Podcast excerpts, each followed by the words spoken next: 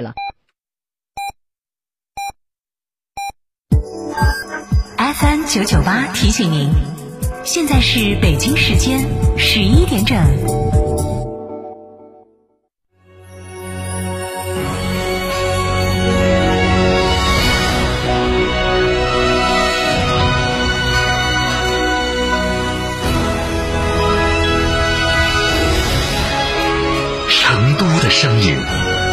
，FM 九九点八，成都电台新闻广播。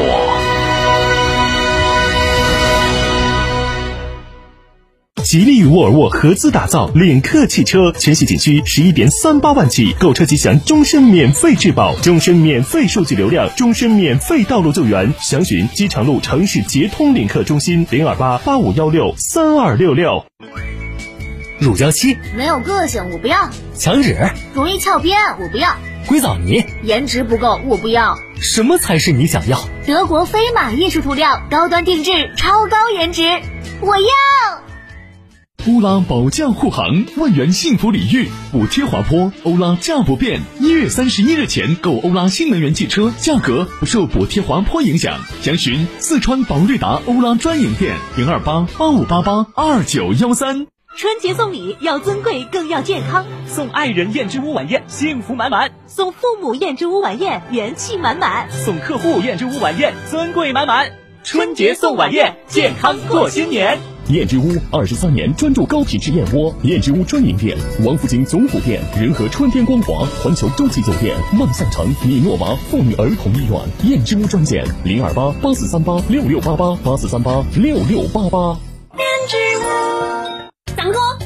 去考驾照了，考完以后选啥车呢？幺妹儿，这个月十八号在驾校考点现场有车型展示，拿到驾照马上就能看新车了。啥子？在哪儿看新车？本月十八号开始，金阳考场、毛家湾考场现场就能看新车，不用去 4S 店，现场就能体验。这么巴适？是噻，威马汽车、上汽大众、领克、东风启辰、北汽新能源、吉利、一汽大众等五牛车型在现场展示。新能源、燃油车总有适合你的，还是加油把驾照考起哦。要得，十八号我们一起去。节新冠肺炎居民防护小贴士。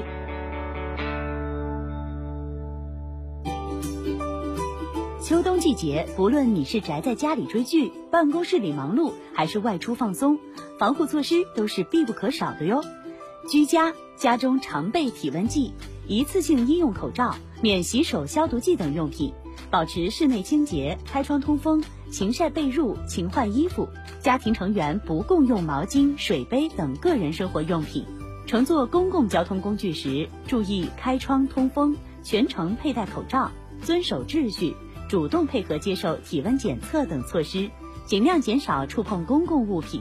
前往商超菜市，提前列好购物清单，减少逗留时间，尽量使用电子支付。在人员密集或空气流通差的地方，要佩戴口罩，与他人保持一米安全距离。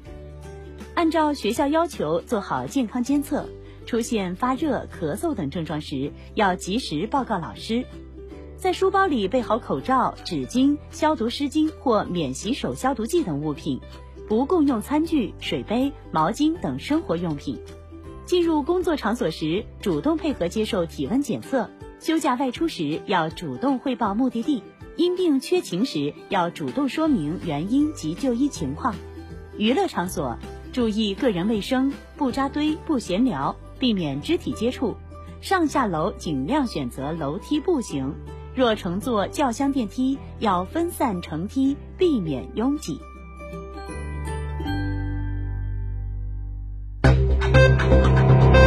九九八快讯。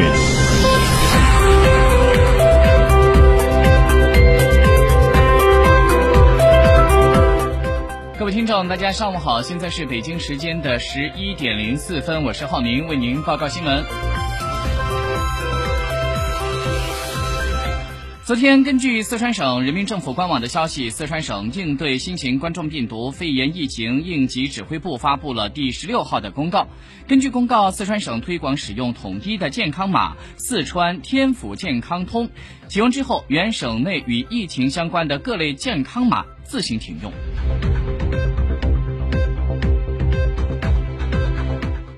在昨天，记者从国家统计局四川调查总队了解到，二零二零年的十二月份，四川居民消费价格总水平环比上涨了百分之零点六，同比下跌百分之零点二，跌幅较十一月份收窄了零点六个百分点。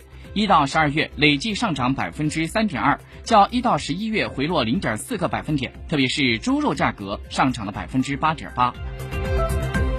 据成都教育考试院的消息，二零二一年的上半年中小学教师资格考试笔试工作将会在三月十三号进行。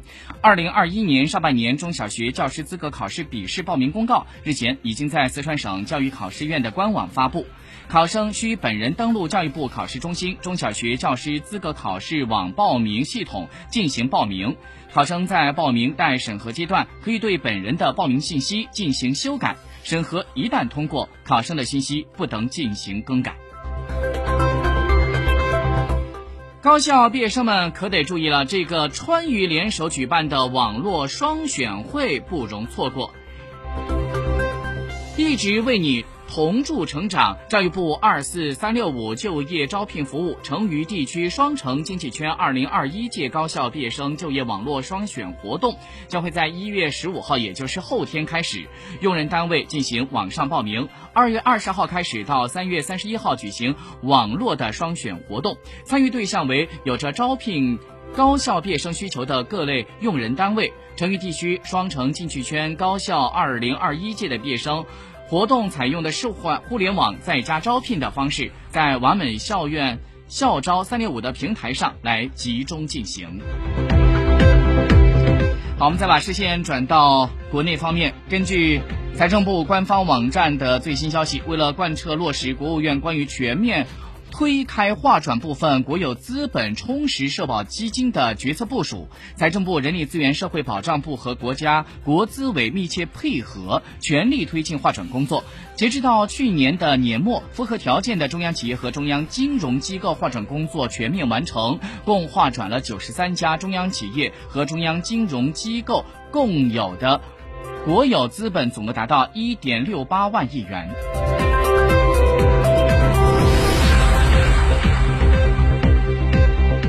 记者昨天从杭州电子科技大学了解到，由该校主持研发的全国产自主商用的深海高清、高帧率的网络摄像机问世了，是中国的首台。目前呢，已经顺利通过了海上试验。据了解，这款摄像镜头呢，它最深可以支持探测马里亚纳海沟。此外，深海超高清网络摄像机在浅海应用上也能够大显身手，比如说水下的观光娱乐、海上救援、水下搜救、近海海洋环境监测、海水养殖、渔业捕捞等领域，从而将陆地上的视频监控网络延伸到了水下的世界。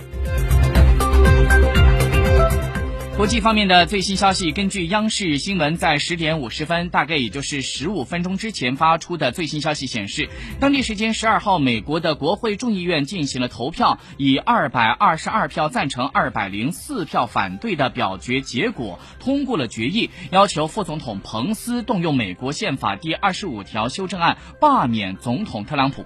那么就在十三号，众议院将会正式投票决定是否让特朗普成为美国历史上第一位两。两次被弹劾的总统。